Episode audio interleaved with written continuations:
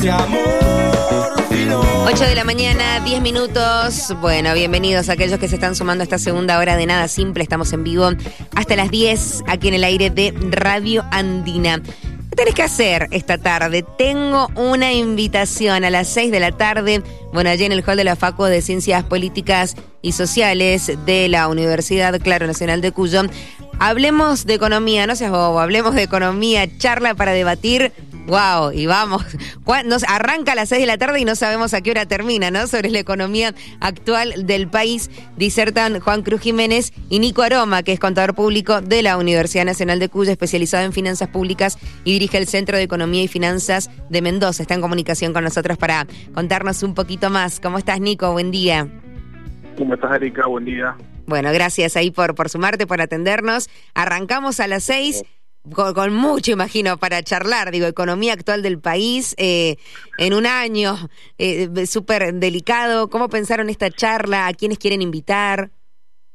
Bueno, mira, la charla está organizada por algunas agrupaciones de, de la Facultad de Ciencias Políticas y la idea, bueno, es poder de frente a dar el debate en distintas perspectivas, ¿no? Porque me parece que eso será lo interesante del, del debate, de la charla, constructivo, pero contraponiendo ideas distintas de la coyuntura económica nacional actual, las enormes dificultades que presenta el futuro y, bueno, hablaremos, por supuesto, de la necesidad o no de algún plan de estabilización de inflación eh, integral, eh, cuestiones de la coyuntura actual, inflación, eh, dólar, el tema redistributivo y de cuánta gente, por ejemplo, no está alcanzando, aún trabajando con su llegada a fin de mes, todos esos temas se van a meter en la charla y algunas propuestas específicas que se han tirado en la mesa.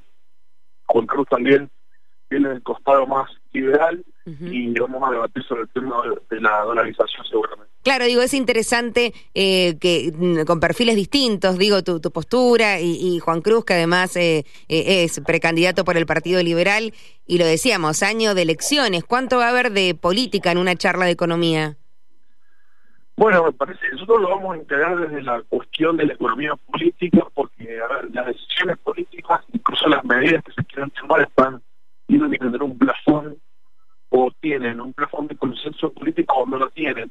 En este momento, por ejemplo, para, hablar de manera específica, la, idea de un plan de estabilización hoy se hace muy difícil porque necesitas un apoyo político ya del propio frente que es difícil de conseguir, por ejemplo, y también necesitaría Eh, el, aval de, gran parte de la sociedad para poder aplicarlo. Entonces, bueno, ahí ya empezar a tener eh, la influencia eh, que se retroalimenta entre la economía y la política, y la política y la economía.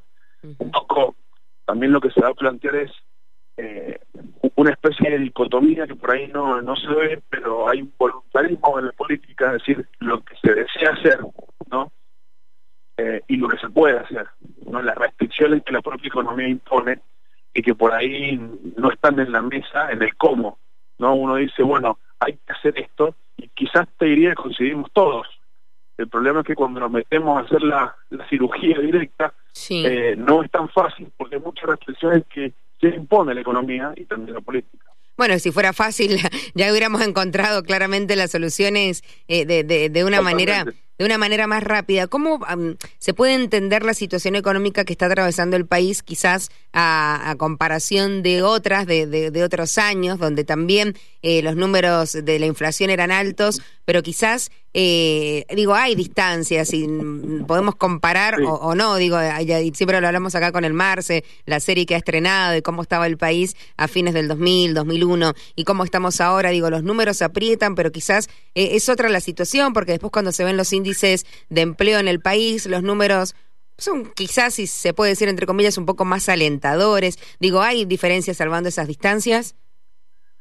Sí, claro, porque hay, hay como dos, eh, está claro que hay una situación macroeconómica y social que depende de un hilo, ¿no? Porque básicamente porque la inflación, siempre lo digo, no todos pierden con la inflación, y es un poco también el reflejo de la contracara que te, comen- que te voy a comentar, digamos. Hay- todos con la inflación, pero hay un sector que pierde un poco más, bastante más, que el sector de ingresos medios y bajos, justamente el sector más postergado socialmente, es que es que más sufre el impacto en, Entonces, bueno, me parece que ya ese sí debería ser un objetivo central a atacar por parte de la política económica.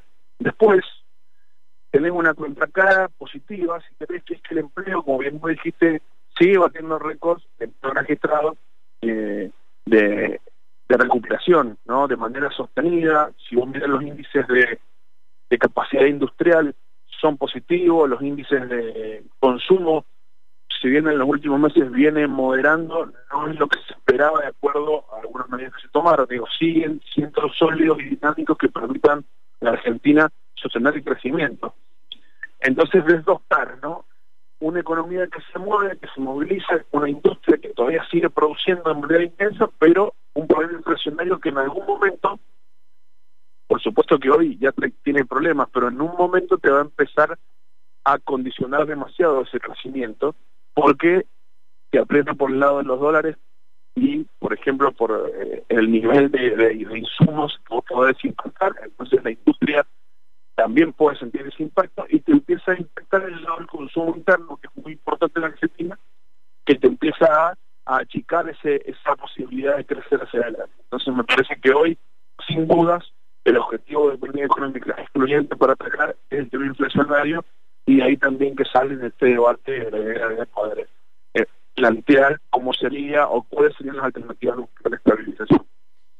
Se conocieron ayer los números, bueno, de lo que lo que propone eh, el INDEC a nivel nacional, la de ella aquí en la provincia, son bastante similares en relación al mes de mayo, eh, un poquito mejor de lo que fue abril, pero bueno, sigue, ¿no?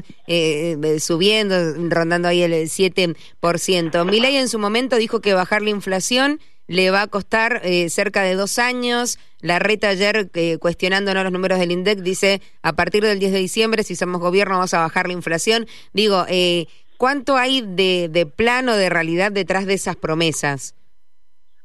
Bueno, ahí está la discusión, porque en realidad eso ya lo hemos escuchado una y otra vez. Me parece que hablar de que la inflación es una tarea fácil de resolver en la Argentina, de esta altura me parece que los ciudadanos saben que no, no es así, porque necesita tiempo, eh, aún cuando sea una política de shock, y necesita también condiciones políticas que por ahí no, no están claras, no se ven en este escenario de fragmentación, ¿no? Eso también es una cuestión, de hecho, yendo al tema directamente de la dolarización, eh, implicaría, por ejemplo, que la fuerza, de ganar, que toman esa aposta, tenga un consenso político que no, no va a tener, ¿no? Entonces ya empieza eh, con el pie izquierdo, digamos, en la situación desde lo político.